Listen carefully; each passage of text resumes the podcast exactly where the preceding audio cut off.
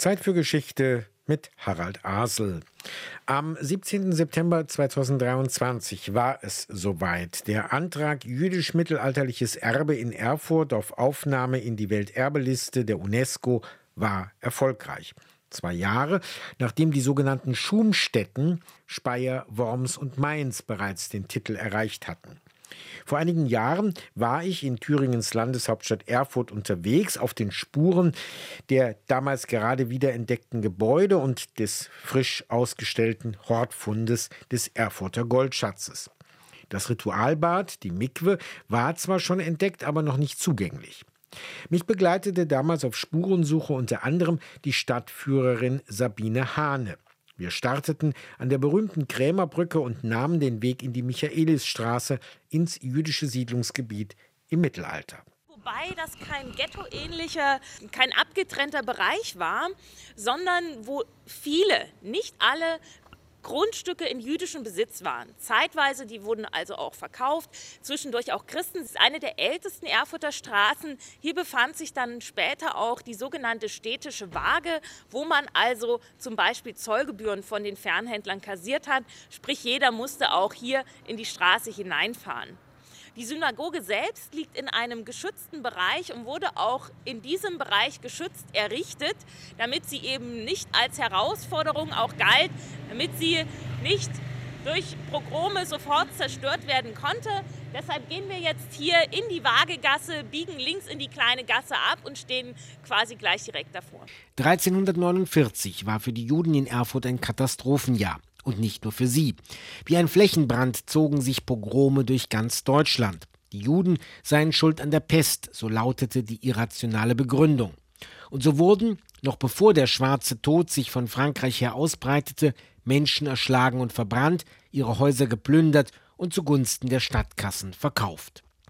Die alte Synagoge in Erfurt geriet durch eben dieses Pogrom in Vergessenheit, diente fünf Jahrhunderte als Speicher und später als eine vielfach überformte Gaststätte. Die Leiterin der alten Synagoge, Iris Bese. Sie stehen vor einem bedeutenden Baudenkmal, das seinesgleichen sucht. Wir stehen jetzt hier vor der Westfassade, das ist die Schaufassade, die schönste. Dieses Haus war bis Mitte der 1990er Jahre völlig zugebaut. Man hat also vom Westen und im Osten lediglich ein Stück Giebel sehen können. Ansonsten war dieses Haus verbaut und auch äh, dem Verfall preisgegeben.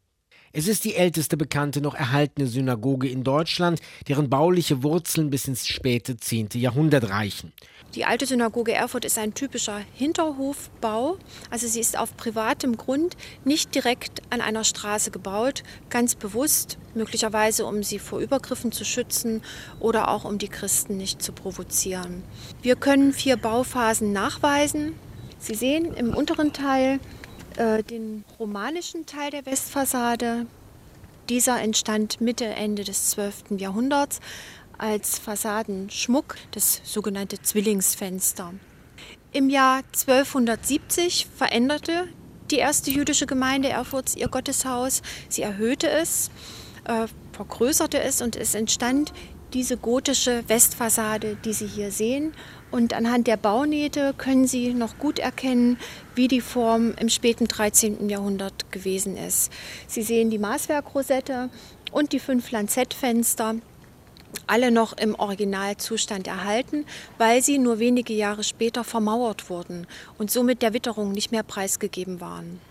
Im Kellergewölbe, erst eingebaut, als nach der Auslöschung der Gemeinde das Haus als Speicher genutzt wurde, hat der Erfurter Schatz seine Dauerheimstatt gefunden.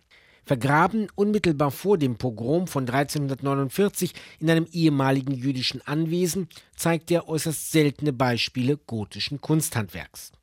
Da die Moden auch zu jener Zeit häufiger wechselten, Gold- und Silberschmiedearbeiten oft umgeschmolzen wurden, sind meist nur sakrale Gegenstände bekannt. Hier nun aber auch Broschen und Gefäße und als Höhepunkt der Ausstellung einer von nur drei heute bekannten jüdischen Hochzeitsringen. Die Kunsthistorikerin Eike Küstner. Es ist kein Ring, den man äh, zum alltäglichen Gebrauch, zum alltäglichen Tragen genommen hat, sondern das ist ein Ring, der wirklich für die rituelle äh, Eheschließung äh, genutzt wurde. Der Ring ist ein wunderschönes Beispiel. Es gibt in ganz Mitteleuropa plus drei aus dieser Zeit. Und zwar, wenn Sie ganz äh, genau nach unten schauen, sehen Sie dieser Reif, der entwickelt sich aus zwei Drachen. Dann äh, geht er in zwei Hände über, in Arme über, in Hände, Hände, die sich zu äh, verbinden Ägypten. Äh, das ist natürlich ein ganz äh, normales äh, Symbol. Obendrauf ist ein kleines Gebäude und dieses Gebäude, das ist auch das Besondere, ähm, ist ein typisch gotisches Gebäude mit Akkaturen, mit Fialen. Es hat äh, in der jüdischen Tradition natürlich eine Ikonografie. Einerseits das, was wir bei einer Eheschließung überhaupt machen. Wir gründen einen Hausstand und äh, damit ein gemeinsames äh, Haus, was bezogen wird. Das ist der Verweis auf diese persönliche, diese Liebesebene. Und die andere Ebene ist der herodianische Tempel. In der jüdischen Tradition ist der Tempel des Herodes, der zerstört wurde, immer latent da. Und so ist es auch zu erklären, dass diese Ringe den Tempel als Symbol tragen. Und äh, der hat natürlich noch eine ganz andere Bedeutung. Äh, es ist eine äh, Versicherung, eine finanzielle Absicherung der Frau auch gewesen. Der Mann hat mit diesem Ring seine wirtschaftliche Kraft bewiesen. Je ähm, größer der Ring war, je mehr Gold er hatte, desto reicher war dieser Mann. Und die Frau bekam den Ring, der ging in ihren Besitz über. Also wenn irgendetwas gewesen wäre, hätte sie zumindest den Goldwert gehabt. Und Gold war damals äh, sehr, sehr teuer. Zur Datierung von Funden dienen häufig Münzen, für Spezialisten aufregende Zeugnisse, für Museumsbesucher in der Regel nur Beiwerk. In dieser Ausstellung sind sie präsentiert wie in einer Wechselstube, aufeinander geschichtet. Und das hat seinen Grund. Es handelt sich nämlich nicht um die Währung, mit der man in Erfurt bezahlte. Es sind alles Turnosen. Turnosen heißt, äh, das ist eine Fernhandelswährung der damaligen Zeit, ist auch der gute Verweis darauf, wir befinden uns hier an einer der wichtigsten Fernhandelsstraßen, der Via Regia. Wer hier wohnte, der war größtenteils im Fernhandel tätig. Es sind alles Königsturnosen, das heißt, wenn Sie sehen, es sind verschiedene Prägungen, die mit den Regenten sich hier verbinden lassen, aus holländischer, brabantischer äh, bzw. französischer Herkunft äh, und ist für Thüringen der erste Fund in dieser Größe, in dieser Art und das erste Mal, dass man einfach auch wirklich einen materiellen Beweis für einen äh, regen Fernhandel in dieser Form gefunden hat. Eine Spurensuche in Erfurt. Seit September steht das jüdisch-mittelalterliche Erbe auf der Welterbeliste der UNESCO. Es ist übrigens die 52. Welterbestätte in Deutschland.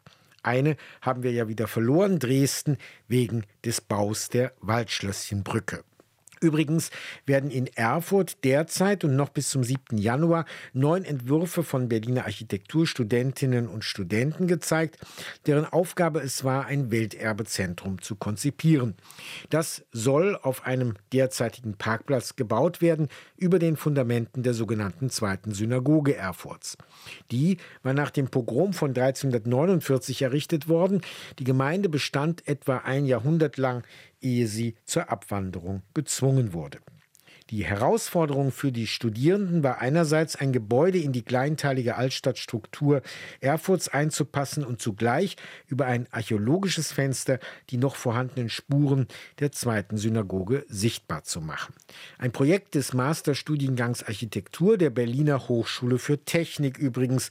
Das ist die am U-Bahnhof Amrumer Straße im Wedding. Und das war für den Moment Vergangenheit aus der Nähe betrachtet mit Harald Asel. RBB 24 Inforadio vom Rundfunk Berlin-Brandenburg.